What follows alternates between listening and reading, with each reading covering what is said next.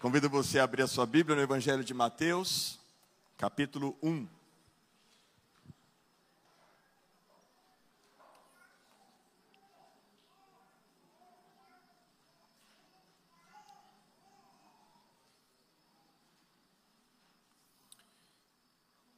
Nós tivemos o velório essa semana, no falecimento do Alexandre, esposa da Dayana. Seja em oração por ela, por seus filhos. A irmã Carmen está aqui com, com, a gente hoje. Ela também perdeu a, a, a irmã dela.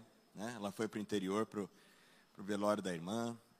A Priscila pediu oração pelo, pelo sogro da sua irmã. Também veio a óbito ontem. Muita gente falecendo, né? Vamos estar orando. Vamos orar agora para essas pessoas? Pai, nós queremos nos colocar como igreja diante do Senhor e pedir a tua bênção e o teu consolo sobre cada família enlutada.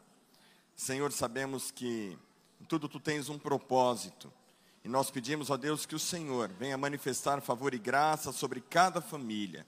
E que o consolo, a graça do Senhor repouse sobre cada coração e que o Senhor nos use como igreja para manifestar o amor e a graça sobre a vida de cada irmão e irmã enlutada. Em nome de Jesus, amém. Coloquemos-nos em pé, por gentileza.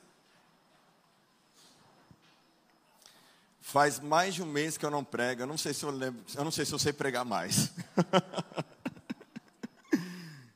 Sabe que daquele friozinho na barriga? Pois é, vontade de sair correndo. Mas vamos lá. Vamos ver o que é que o Senhor tem preparado para nós aqui. Diz assim a palavra do Senhor: Livro da genealogia de Jesus Cristo, filho de Davi, filho de Abraão. Abraão gerou Isaac, Isaac gerou Jacó, Jacó gerou Judá e os seus irmãos.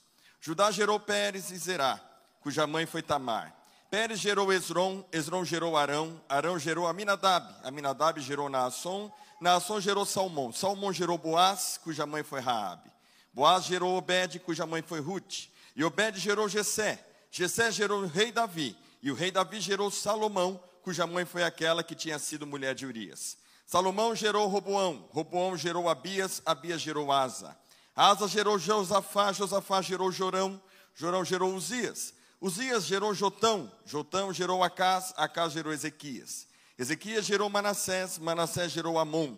Amon gerou Josias. Josias gerou Jeconias e os seus irmãos no tempo do exílio na Babilônia. Depois do exílio na Babilônia, Jeconias gerou Salatiel, e Salatiel gerou Zorobabel. Zorobabel gerou Abiúde, Abiúde gerou Eliaquim, Eliaquim gerou Azor, Azor gerou Zadok, e Zadok gerou Aquim. Aquim gerou Eliúde, Eliúde gerou Eliasar, e Eliasar gerou Matã. Matã gerou Jacó, e Jacó gerou José, marido de José, da qual nasceu Jesus, que se chama o Cristo. Assim, Todas as gerações, desde Abraão até Davi, são 14. Desde Davi até o exílio na Babilônia, 14 gerações. E desde o exílio na Babilônia até Cristo, 14 gerações. Amém. Pai, obrigado pela porção da tua palavra. Pedimos que o teu Espírito Santo fale aos nossos corações, segundo a maturidade e a fé de cada um. Jesus seja o centro, o alvo, que tudo o que falarmos aqui seja expressão do teu amor e nos conduza a Ti. A Ti toda honra, toda glória e todo louvor. Amém. Podemos assentar.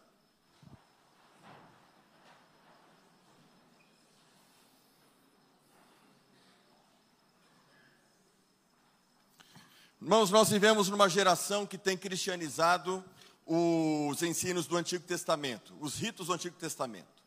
Igrejas que estão buscando resgatar práticas que, quando a gente lê na carta aos Hebreus, já não são mais. Por exemplo, colocar uma menorá no altar do templo, entrar com a arca da aliança durante o culto, pastores se vestirem de sacerdotes. São práticas judaizantes, são práticas, são ritos que já não cabem mais. Pastores colocando é, aquele kipá, aquele manto próprio do judeu, um mantinho para dizer que ali representa sacerdócios e coisas desse tipo. Nós já não vivemos mais isso. Então eles procuram cristianizar ritos judaicos. Esse é um problema. Um outro problema nos dias atuais, especialmente nesse período das eleições, é uma expectativa equivocada da manifestação do reino de Deus por meio da política. de que nós precisamos de um Messias político, de que ele vem para salvar o Brasil da catástrofe das questões de determinada posição ideológica. E então levanta-se uma bandeira ideológica de direita ou de ultradireita, de extrema direita, dizendo isso aqui é cristão. Mas se a gente olhar para Jesus, a gente percebe que Jesus, ele não permitiu que isso acontecesse, por exemplo, quando os judeus quiseram proclamar como rei. Os judeus esperavam um Messias político, um Messias bélico, alguém que pegaria em armas, libertaria o povo de Israel das garras do Império Romano, estabeleceria o seu governo de justiça e reinaria para sempre aqui na terra. E eles quiseram colocar uma coroa sobre Jesus. Jesus, não, eu não vim para isso, meu reino não é deste mundo. Pilatos, quando questiona, ele é muito enfático. Pilatos, meu reino não é deste mundo, não me misture com política, não tenho nada a ver com isso. Jesus frustrou muita gente. E aí, quando eu venho para o século 21 e leio o Evangelho de Mateus, eu me pergunto: o que reino é esse que Jesus vem inaugurar? Por que, é importante a gente ler o Evangelho de Mateus? Por que expor o Evangelho de Mateus ao longo deste, deste ano? Mateus, ele vivia os desafios que nós enfrentamos hoje. Os mesmos desafios que Jesus enfrentou e que ele enfrentou aquele tempo atrás. Em que as pessoas misturavam ritos judaicos com a, com a fé cristã. Por isso ele escreve o Evangelho de Mateus. O público-alvo de Mateus são os judeus. Judeus que se converteram, novos convertidos à fé cristã. E ele vem mostrar para que, que, que Cristo é superior a tudo isso. Vem para orientar os cristãos em como viver a sua fé, segundo a ética do reino de Deus, segundo a política do reino de Deus, e não segundo as políticas desse mundo. O reino de Deus, irmãos, ele é de uma lógica completamente invertida. O reino de Deus, no reino de Deus, tudo que é relacionado ao humano, ao poder humano, nos coloca em xeque, porque o reino de Deus é cheio de paradoxos. Quem quiser ser o maior, que seja o, os últimos serão os. Quem, quem quiser ganhar a sua vida, mas quem perder a sua vida por amor a mim, o reino de Deus é numa perspectiva totalmente diferente. Jesus vem nos ensinar, por exemplo, na, na, na, em Mateus capítulo 5, vem mostrar para nós que se alguém bater na tua face, o que, que você tem que fazer? Dar o outro lado. Ele diz que nós devemos amar os nossos, perdoar os que nos, e bem dizer os que nos. O reino de Deus é invertido. Não tem nada a ver com o que se tem pregado e se anunciado como reino de Deus e igreja nos dias atuais. Nós precisamos resgatar a mensagem do Evangelho, a mensagem do Evangelho de Mateus. O Evangelho de Mateus oferece para a igreja de hoje três ferramentas indispensáveis. Primeiro, a defesa do Evangelho quanto a essa tentativa de judaizar a mensagem da graça, de pastores pregarem campanhas e ritos e ter práticas judaizantes. Essa coisa de comprar a bênção. Vamos fazer uma campanha de sete semanas que Deus vai te abençoar. Mas, meus irmãos, essa igreja não é igreja para quem quer fazer campanha de sete semanas e ser abençoado. Porque o propósito de Deus não é nos abençoar. O propósito de Deus não, é dar uma vida boa. O propósito de Deus é nos dar uma esperança melhor. Não é, você, você, não é fazer você ficar rico e você ser abençoado. Não tem alguma coisa errada com o que o pessoal está pregando? Quando a gente lê os evangelhos? Não tem uma mensagem equivocada aí?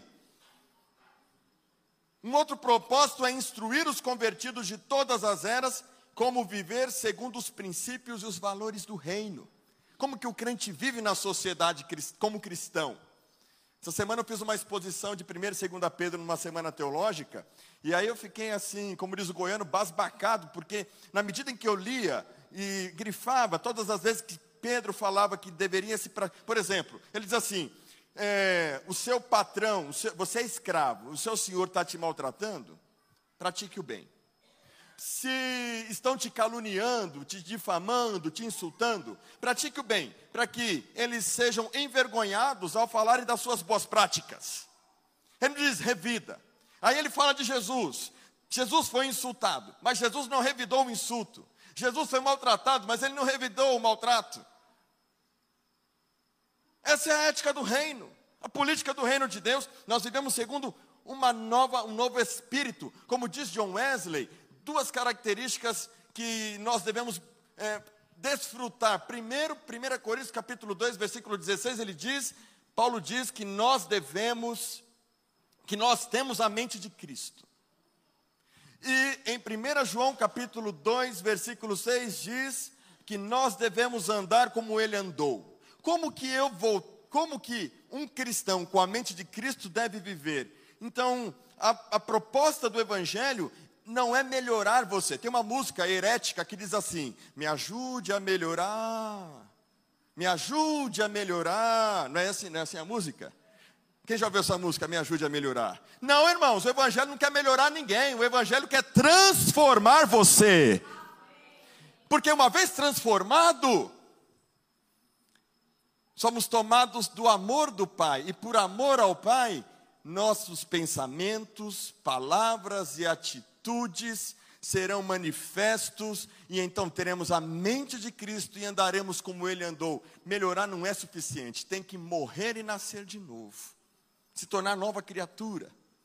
E a proposta para você viver o evangelho do reino, para você viver segundo esses princípios, que você tem que perdoar o cara que te ofende, que você tem que bendizer o cara que, que te maldiz, que você tem que orar por quem te persegue, que você tem que glorificar a Deus nessa vida, em tudo que você faz, quer comais, quer bebais, qualquer, faz qualquer outra coisa, fazendo tudo para a glória de Deus, tem que nascer de novo, porque do contrário, o que, que o cara vai dizer? Pastor, isso é difícil. É difícil para quem não nasceu de novo para quem não está nesse processo.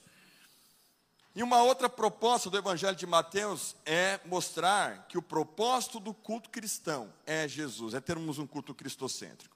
Então, Mateus, irmãos, ele apresenta em todo o Evangelho, qual que é a proposta dele? Ele quer mostrar para os judeus e mostrar para nós que Jesus é o Messias, o Machia, o Cristo, o ungido, o Rei, o verdadeiro Rei o rei que governa com o seu reino de justiça, e que o seu reinado foi inaugurado com a sua vinda.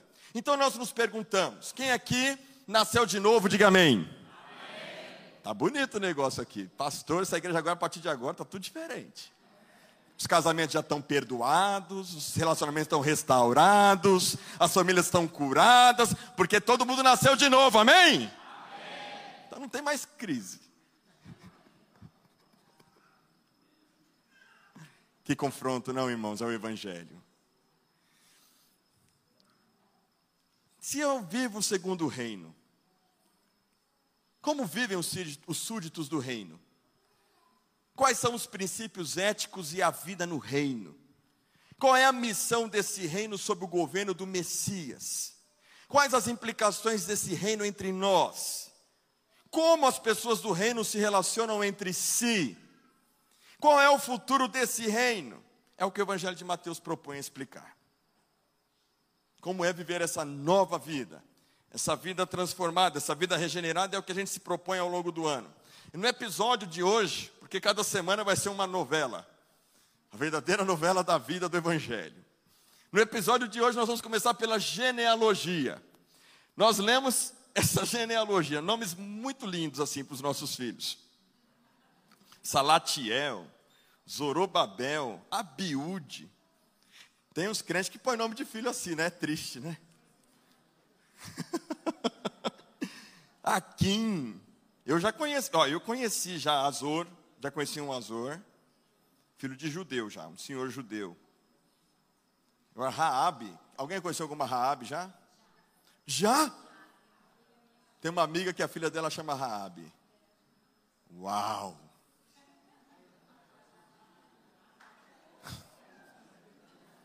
Qual que é o seu nome? Raabe. Forte, hein? Mas é Raabe depois, depois que Jericó caiu, né?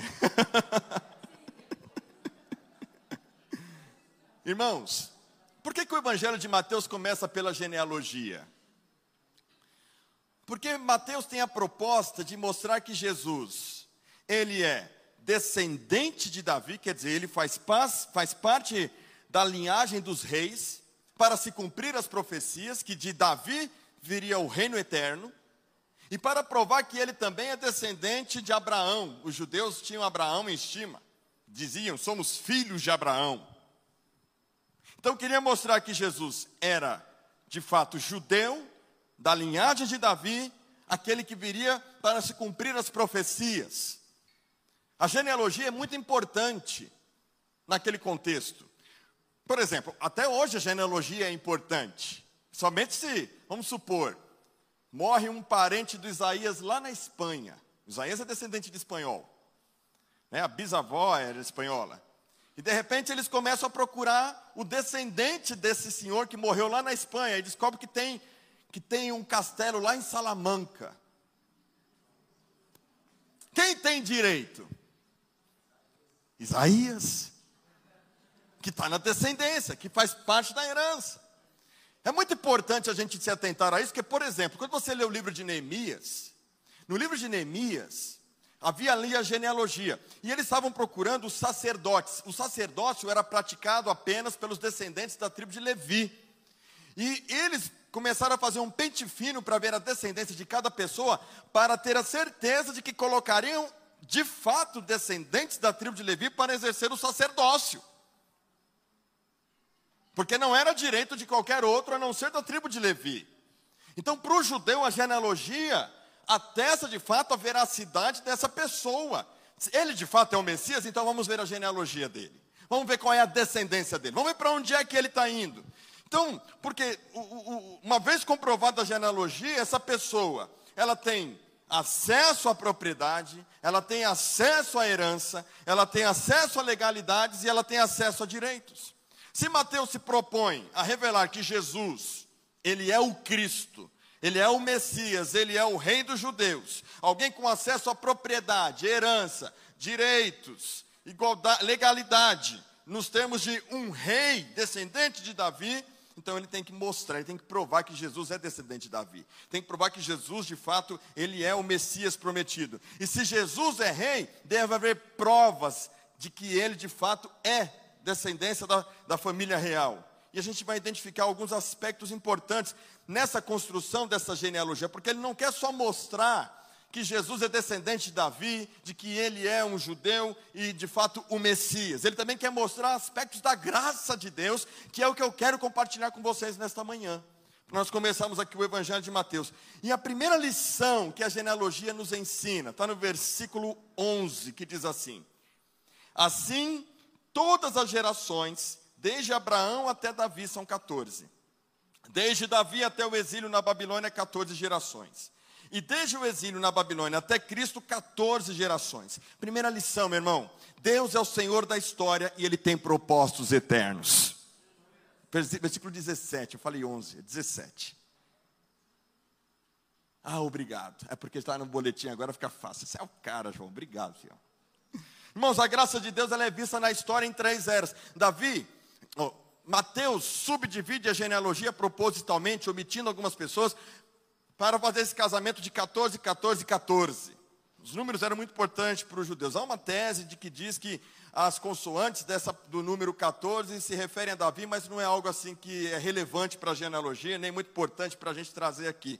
Mas a graça de Deus ela é vista na história em três eras, em três grandes momentos importantíssimos da história do povo judeu, do povo de Deus. Primeiro é o período que vai de Abraão até Davi. Essa é a primeira, a primeira era, que marca o que é chamado de a era primitiva. Porque quando você faz um recorte da história e olha de Abraão até Davi, o que, que você tem? Você tem o período dos patriarcas, Abraão, Isaac e Jacó. Você tem o período de Moisés, o povo saindo da escravidão do Egito e indo rumo à terra prometida. Você tem aí nesse período Josué estabelecendo o povo na terra prometida. Você tem é, o período da peregrinação do povo, um período em que a lei é estabelecida, conquistas são alcançadas, vitórias são alcançadas. E o que, que a gente observa? A gente observa que Jesus, ele é prenunciado e visto nessas figuras. Todos eles são tipos de Cristo. Você pega, por exemplo, Moisés. Moisés é o que livra o povo da escravidão do Egito. Jesus é aquele que nos liberta da escravidão do pecado. Moisés estabelece a nova, a antiga aliança recebe os mandamentos. Jesus estabelece a nova aliança e temos, por exemplo, cinco grandes oráculos em Mateus que nos traz ensinamentos a respeito do reino de Deus, a, no, a, a, a nova perspectiva de como são os ensinamentos do Senhor. Nós temos Josué, então todos, todos eles apontam para Cristo. A, a, antiga aliança prepara o caminho para a nova aliança. Por isso é importante ficar destacado essa primeira fase de Abraão até, por exemplo, a Davi. De Davi até o período do exílio, do cativeiro babilônico, vai ficar registrado o período do estabelecimento dos, dos reis. Davi, Saul, Davi, Salomão e todos os seus descendentes. É um período marcado pela monarquia, em que, infelizmente, aqueles reis, muito, a maioria deles, foram infiéis e fizeram o que era mal perante os olhos do Senhor e desviaram o povo da aliança, desviaram o povo do compromisso de andar com Deus. Houve um período de declínio, de apostasia, de tragédia, e então o reino do norte o reino é dividido em norte e sul, e o reino do norte, primeiramente, vai ser subjugado, cuja capital é Samaria, depois o reino do sul, cuja capital é Jerusalém, ele é subjugado, e então é, há uma esperança de um libertador, de um salvador. E o terceiro período que marca o período do exílio babilônico até a chegada de Cristo, é o período que nós vamos chamar de período interbíblico, quando o povo volta do cativeiro babilônico. Nós temos Neemias, temos Esdras, temos a reconstrução do templo, mas é um período de frustração, é um período de silêncio 400 anos de silêncio até a manifestação do Messias. São três grandes momentos, mas Deus ele é o Senhor da história e ele tem propósitos eternos. É através da história, irmãos, do povo de Israel, que Deus envia o nosso Salvador. É assim que o Messias continua irrompendo na história. Interessante que depois de todo esse silêncio, depois de todo esse período, irmãos, em que Deus estava trabalhando na história, Ele se manifesta e revela os seus propósitos. Agora nós não temos mais a necessidade de um sumo sacerdote, não precisamos de um intermediário. Deus se manifesta e o Verbo se fez carne e habitou entre nós, cheio de graça e de verdade, e vimos a Sua glória, glória como do unigênito do Pai. Jesus se manifesta. Deus é um Deus que trabalha na história. E quando eu penso nisso, eu penso na nossa história. Eu penso na minha história, eu penso na sua história. Se olharmos para a nossa história, para muitos que não tinham Cristo, era um período de escravidão, um período de derrotas, um período de silêncio, um período de quebra, porque fomos concebidos em pecado e o mundo jaz no mal, mas Deus amou o mundo de tal maneira que deu seu Filho unigênito para que todo aquele que nele crê não pereça, mas tenha vida eterna. E um dia você que estava perdido, que estava quebrado, de uma genealogia maldita, a graça do Senhor te alcançou e você está aqui nessa manhã. Deus é o Senhor da história e tem propósitos eternos. Quem crê, diga amém. A segunda lição, versículo 1, versículo 4 e 5 diz assim: versículo 1. Livro da genealogia de Jesus Cristo, filho de Davi, filho de Abraão. Versículos 4 e 5. Arão gerou Abinadab, Abinadab gerou Naasson, Naasson gerou Salmão. Salmão gerou Boaz, cuja mãe foi Raabe. Boaz gerou Obed, cuja mãe foi Ruth. E Obed gerou Jessé. Vamos ter mais um pouquinho. E Jessé gerou o rei Davi, e o rei Davi gerou Salomão, cuja mãe foi aquela que tinha sido mulher de Urias. Primeira, segunda lição, irmãos. Jesus se identifica com a humanidade para resgatá-la. Essa é a segunda lição que a gente aprende com a genealogia. Jesus ele é descendente de Davi. E eu quero destacar aqui a história dos pecadores dessa genealogia. Primeiro a história de Davi. Davi pecou terrivelmente cometendo adultério contra o Senhor com Betseba. E para piorar a situação dele, ele manda matar o marido de Betseba, Urias. Porque ele sabia que o que ele tinha feito era mal perante os olhos do Senhor. Davi foi um guerreiro que matou muitos homens. Davi fracassou como pai. Davi, irmãos, foi um homem que com toda essa maldade, com todo esse pecado, com toda essa vida pregressa, foi chamado homem segundo o coração de Deus. Mas aí a gente também tem na genealogia Abraão, o pai da fé. O pai da fé que mentiu duas vezes por causa da sua esposa. Um homem mentiroso. que trouxe vergonha para Sara, para si e para Deus. E quando a gente tem um olhar mais atento sobre os descendentes de Abraão e de Davi, a gente vê que eram vidas marcadas por infidelidade, marcadas por imoralidade, por idolatria e por apostasia. Mas pode piorar. Mas pode piorar a genealogia. Sabe por que a genealogia pode piorar? Diferente de Lucas, Mateus tem o cuidado de introduzir mulheres nessa genealogia. Ele introduz quatro mulheres que não eram judias, eram mulheres de outras nações, mulheres estrangeiras. E aí vamos olhar para essas mulheres estrangeiras. A primeira mulher estrangeira é Tamar. Quem é Tamar? Tamar, Judá, quando ele sai da casa do pai dele, ele vai para um uma outra cultura. E, Tamar, e, e Judá, então, se casa, tem filhos.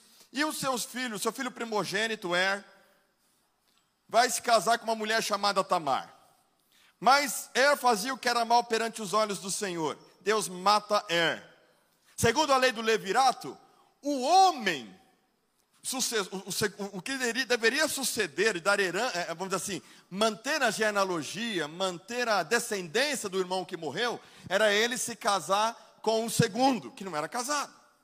Aí o segundo irmão, né, o irmão segundo de, de, de o segundo filho de Judá, se casa com Tamar para se cumprir a lei do levirato.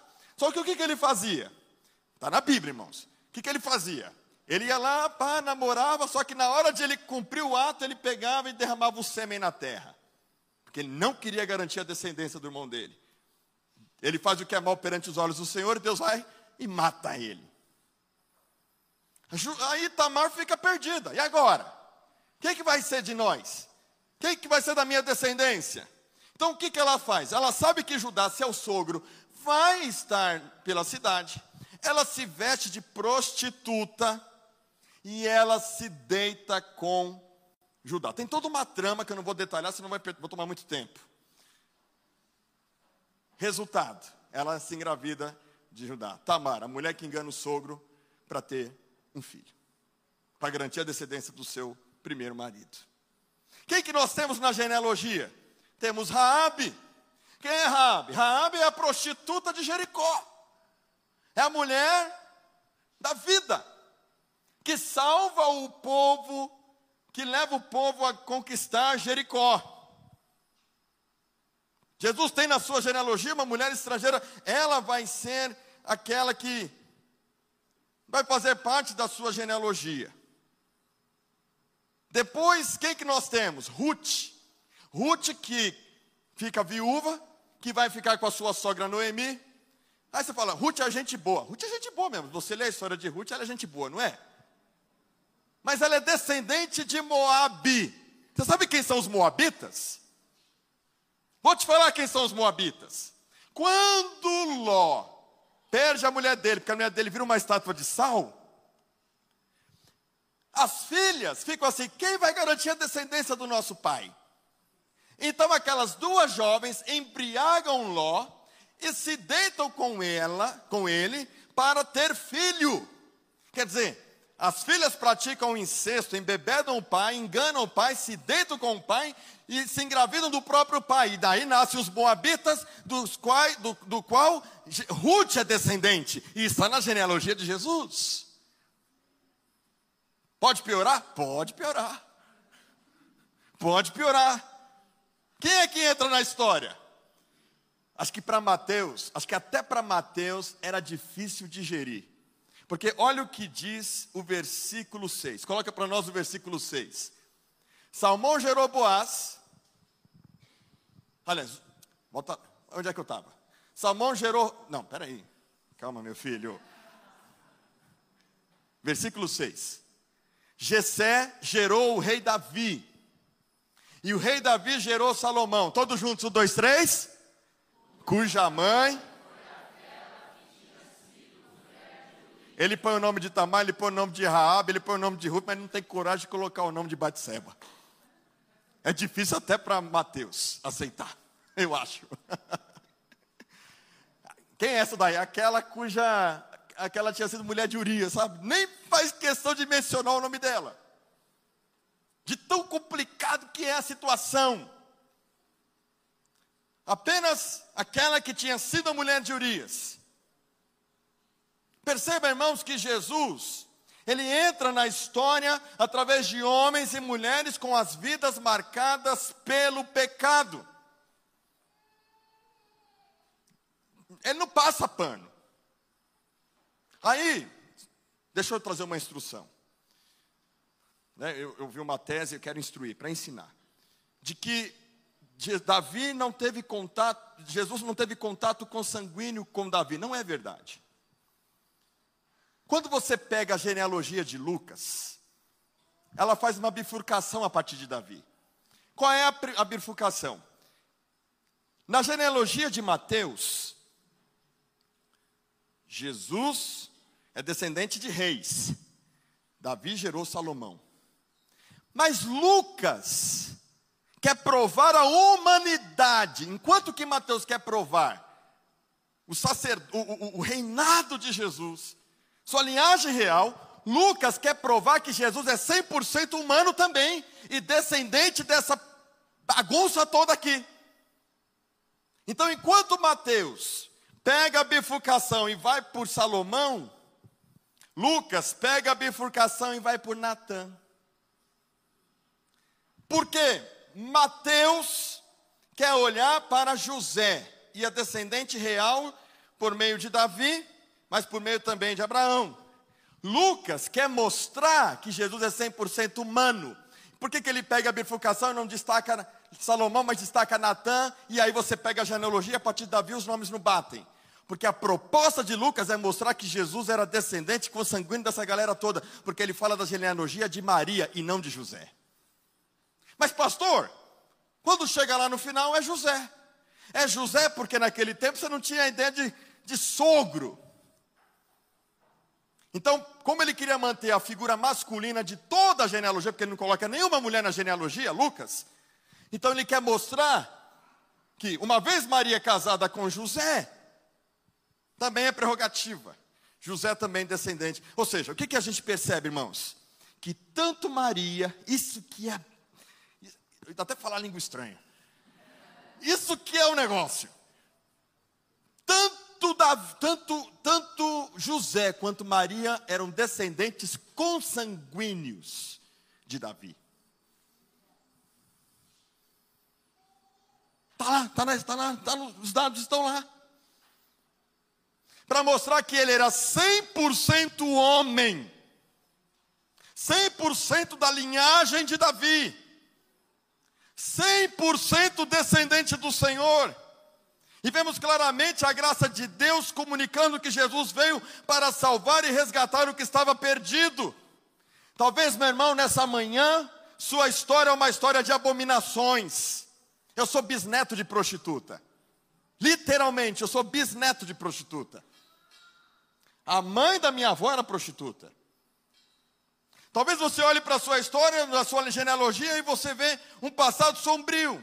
Talvez você esteja carregando culpas passadas. Mas eu quero que você observe que Deus, por meio do Espírito Santo, por meio de Mateus, não ocultou a vida pregressa dos daqueles que foram da linhagem de Jesus. E para eles foi uma, uma grande honra ter o Messias na sua genealogia. E para nós é uma grande bênção saber que Deus é um Deus que trabalha na história do homem pregresso e que do homem pecador ele resgata o homem, trazendo um Salvador sem pecado.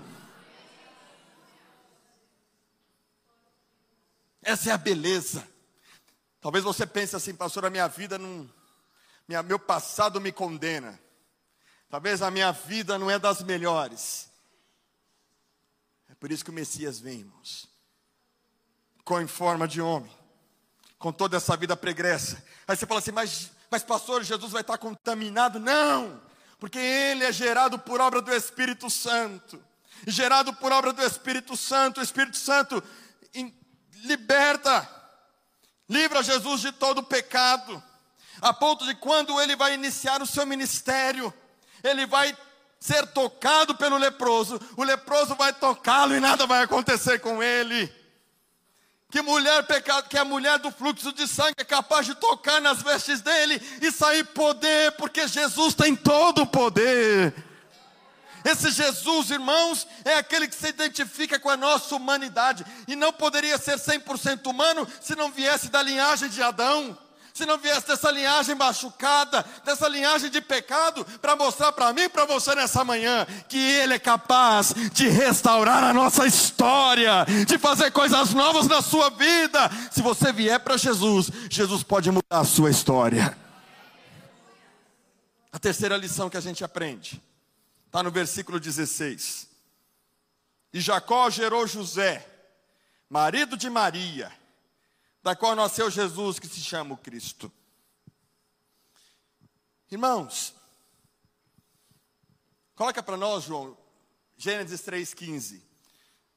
Maria é importante. Infelizmente, a igreja protestante no Brasil despreza Maria. Maria é importante na história. Isso aqui é chamado de proto-evangelho. Quando o homem peca, lá na queda, lá em Gênesis, Deus já estava elaborando um plano. E ele diz: porém, inimizade entre você e a mulher, entre a sua descendência e o descendente dela. Aqui está falando de Cristo, ele é o descendente. Este lhe ferirá a cabeça e você lhe ferirá o calcanhar. Se cumpre a profecia. Tinha que vir de Maria, dessa mulher e nascido de mulher, como diz Gálatas 4:4. Coloca para nós Gálatas 4:4. Olha o que diz Gálatas 4:4. Mas quando chegou a plenitude do tempo, Deus enviou seu filho, nascido de mulher, nascido sob a lei, para que ele fosse 100% humano.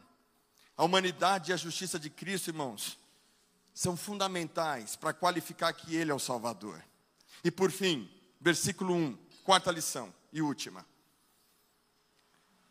Livro da genealogia de Jesus Cristo, filho de Davi, filho de Abraão.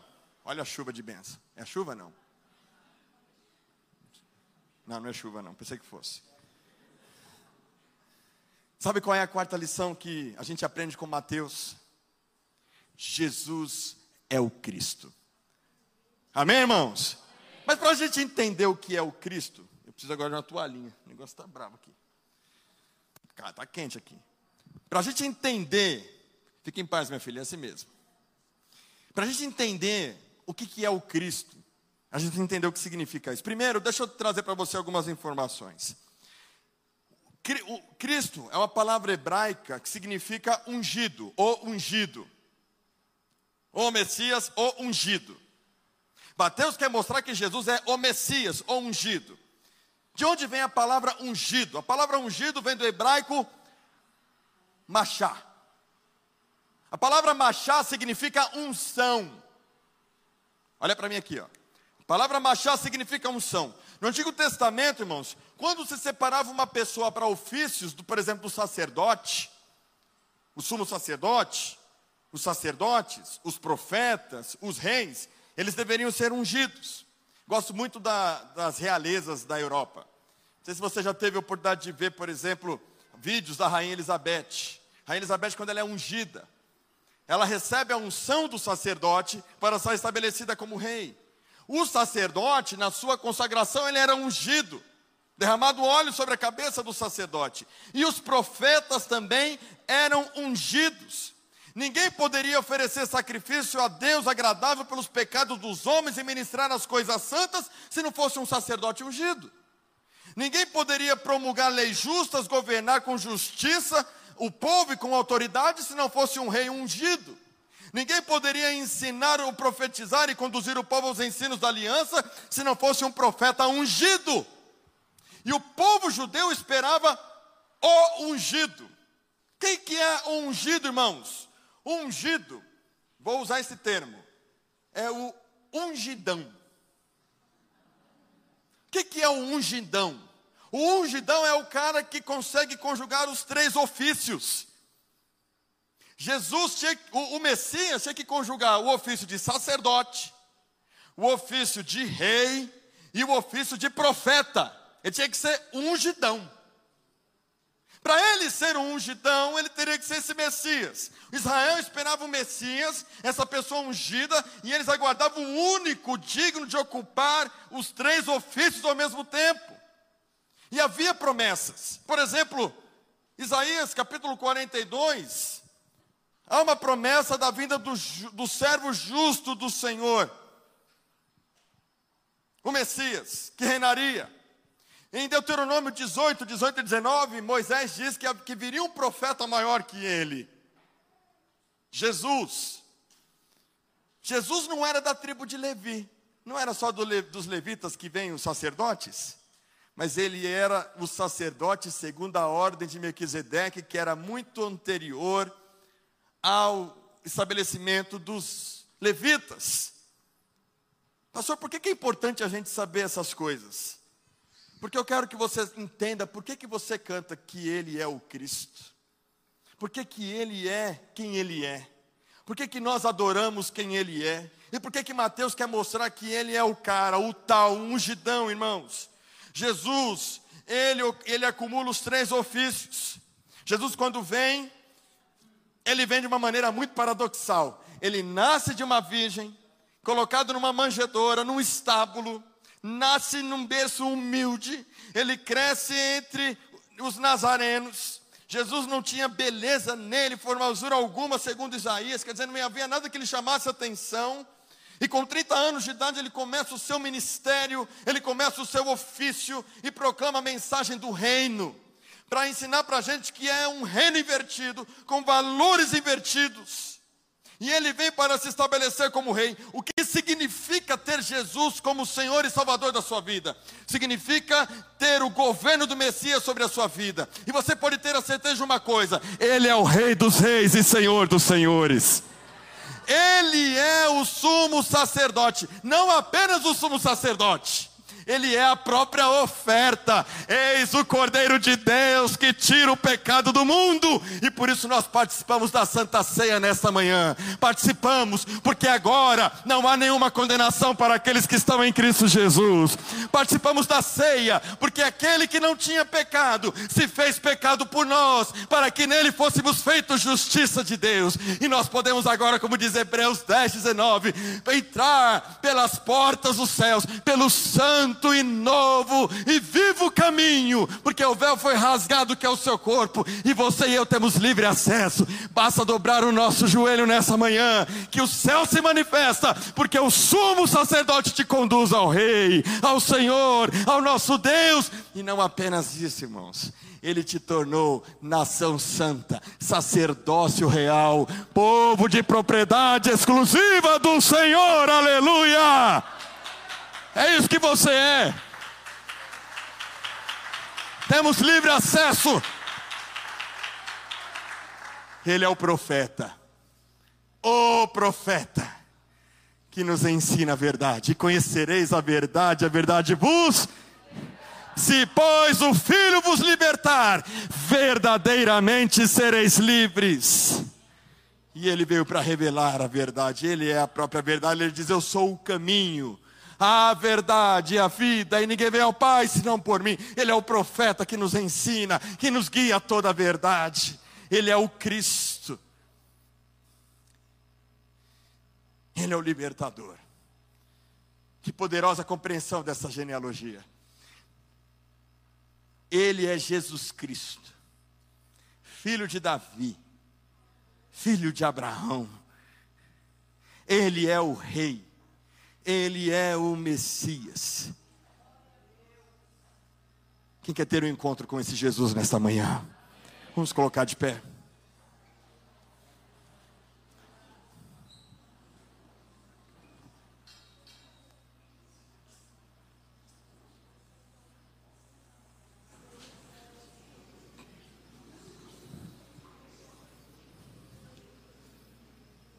Pensa na sua vida. E te convido nesta manhã a olhar para Jesus.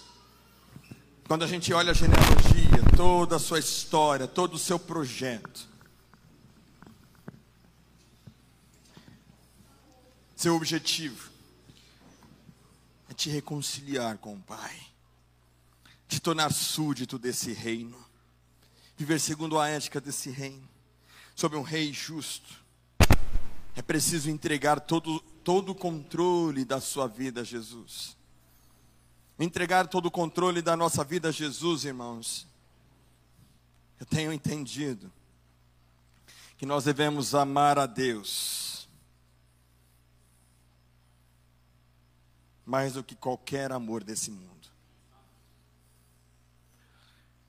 E desejar mais a Deus do que qualquer coisa nessa vida.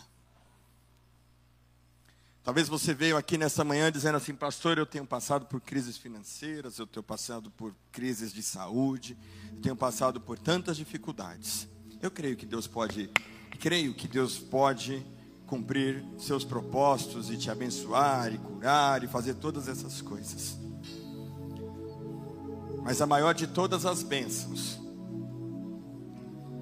a maior de todas as vitórias, de toda a maturidade, é quando você consegue adorar a Deus para além dessas coisas.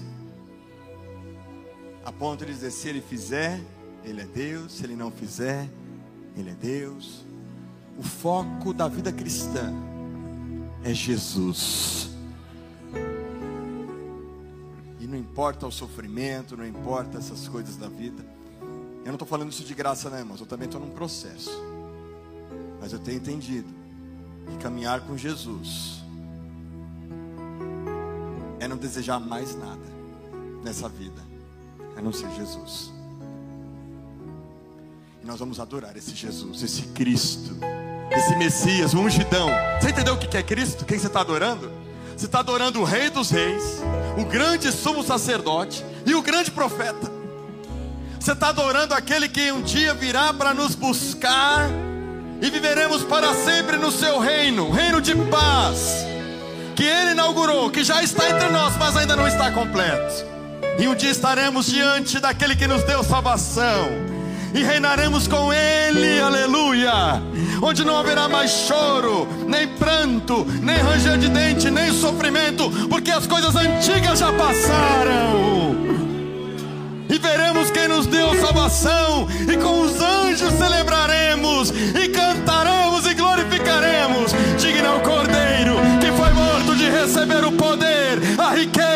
a sabedoria e as ações de graças para todos sempre. E veremos na sua coxa direita escrita: Rei dos Reis e Senhor dos Senhores. Vamos declarar esse Jesus. Olho, te convido a olhar para Jesus nessa manhã e só para Ele. Feche os teus olhos e adore a Jesus, igreja. Adore, adore este Messias, o Cristo, ungido de Deus. Aleluia.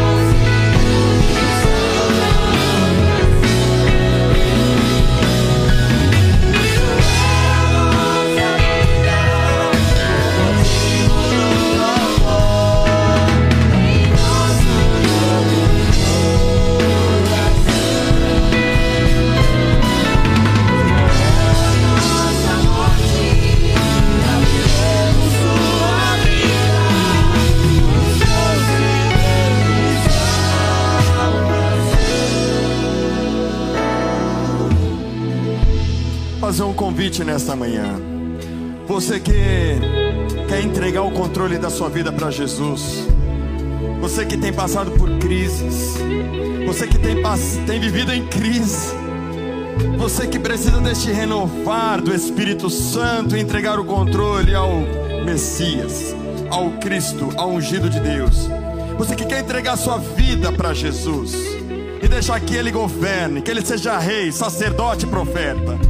Aquele que governa com o cetro de justiça e que a vontade dele seja feita. Aquele que é o sumo sacerdote que perdoa todo pecado e que, apesar da sua vida pregressa, nada e ninguém pode impedir o que ele pode fazer. Você quer ser ensinado por esse Jesus? Vem aqui no altar rapidamente em nome de Jesus. Vem se derramar aos pés dele. E nós vamos continuar louvando. E nós vamos orar pela sua vida e vamos abençoar o seu coração. Se é alguém que deseja fazer isso, vem. Vem rapidamente, vem. O louvor vai nos conduzir. Vai nos conduzir ao Senhor. Vamos consagrar nossa vida. O Rei dos Reis consagra. Amém? Pode ser? Pode ser. Enquanto eles louvam ao Senhor, esses irmãos virão aqui. E eu quero que você, no seu lugar, se junte com uma pessoa. E eu quero que você ore para que ela seja cheia da vida de Deus. Para que, ela, para que a vida dela seja consagrada somente a Jesus. Ah, irmão, Jesus está fazendo uma obra linda na sua vida. Jesus é maravilhoso.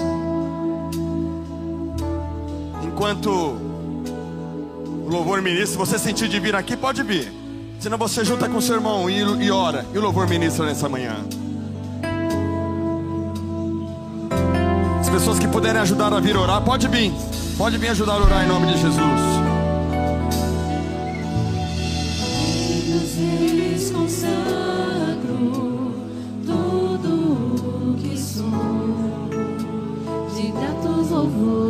Transborda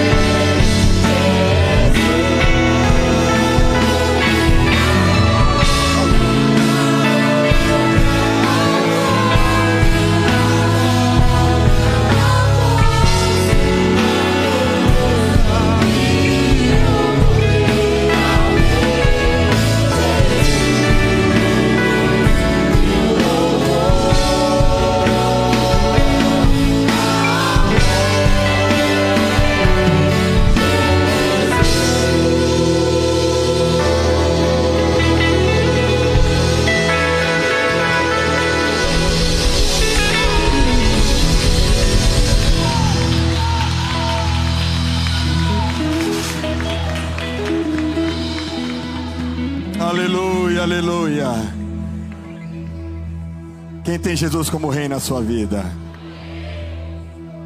Você faz parte da família de Deus, amém? Quem faz parte da família de Deus, como eu vi um irmão desses dias, não escolhe irmão. Então você pode dar um abraço aí nos seus irmãos? Essa família da fé?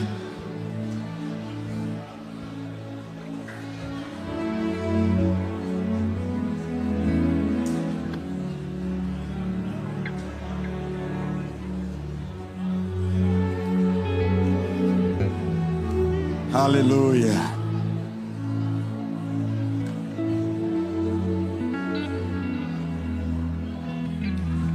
Pode se assentar por um instante. Nós vamos para a ceia do Senhor.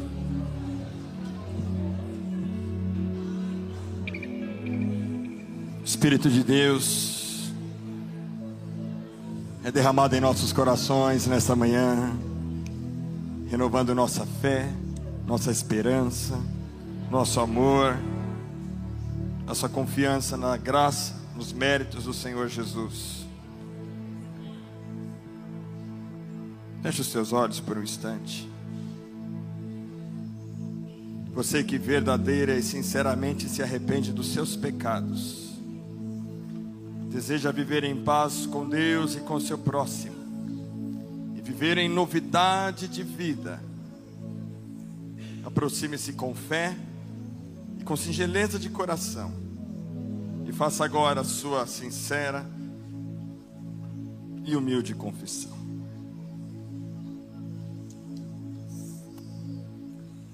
Pai, nos colocamos diante da tua santa e gloriosa presença nesta manhã, reconhecendo o quanto necessitamos, precisamos vivermos alinhados à tua palavra. Perdoa-nos, Senhor, os nossos pecados as nossas fraquezas. Perdoa-nos, Senhor, para que nós possamos manter uma vida aliançada com o Senhor em todo o tempo e que possamos desfrutar dessa presença maravilhosa que nós estamos desfrutando aqui nesta manhã. Que o Senhor venha derramar a tua graça, a tua paz sobre os nossos corações, para que em tudo nós possamos te glorificar, te exaltar, te bendizer, reconhecendo que tu és o Rei dos Reis e Senhor do Senhor. Por isso nós te agradecemos em nome de Jesus. Pai nosso que estás no céu, santificado seja o teu nome. Venha o teu reino.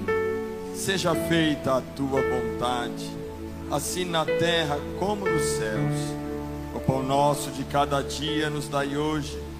Perdoa as nossas dívidas, assim como nós perdoamos os nossos devedores e não nos deixe cair em tentação, mas livra-nos do mal, pois teu é o reino, o poder e a glória para sempre. Amém. Declaramos a ti nesta manhã, Senhor. Somos seres celestiais. Santo, santo, santo é o Senhor dos exércitos. A tua presença gloriosa enche o mundo inteiro. Glória seja dada a ti, ó Deus Altíssimo. Glória ao Pai, ao Filho e ao Espírito Santo. Amém. Pai, consagramos o pão e o cálice a Ti. Este pão que representa o corpo de Cristo, partido na cruz em nosso favor. Consagramos também a Ti, Senhor, o cálice que representa o sangue, o sangue do Cordeiro de Deus que tira o pecado do mundo. Que ao participarmos destes elementos, Sejamos, Senhor, vivificados, fortalecidos, curados, renovados, em nome do Pai, do Filho e do Espírito Santo. Amém. Amém. Peço que vocês coloquem de pé só mais essa vez. Pegue o pão.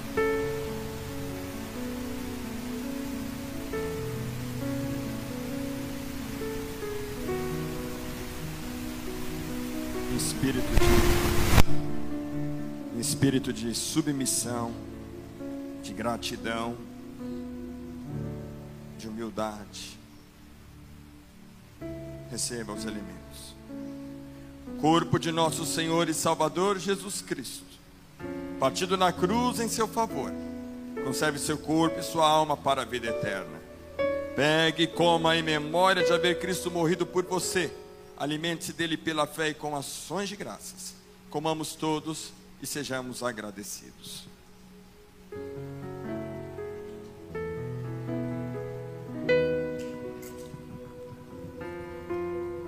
Pegue o cálice.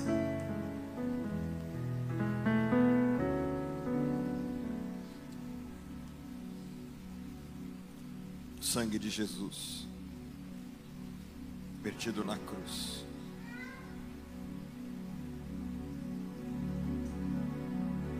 Sangue de nosso Senhor e Salvador Jesus Cristo, derramado na cruz em seu favor. Conserve seu corpo e sua alma para a vida eterna. Pegue beba em memória de haver Cristo morrido por você. Alimente-se dele pela fé e com ações de graças. Bebamos todos e sejamos agradecidos. Você pode fazer uma oração de gratidão a Jesus por tão grande salvação. Oh Deus, nós te louvamos, Pai, porque Tu és o único Deus, e há um só Deus, e um só mediador entre Deus e os homens, Jesus Cristo. E nós temos, ó Pai, agora o livre acesso ao Senhor, ó Pai. Nós estamos diante da tua presença com gratidão, ó Pai, te louvando, Senhor Jesus, porque agora nada, nada pode nos afastar do teu amor, nada, Pai, porque o Senhor nos livrou do poder do pecado, da morte, da prisão de Satanás, para a liberdade em Cristo Jesus. Por isso nós te louvamos, Senhor, e te agradecemos.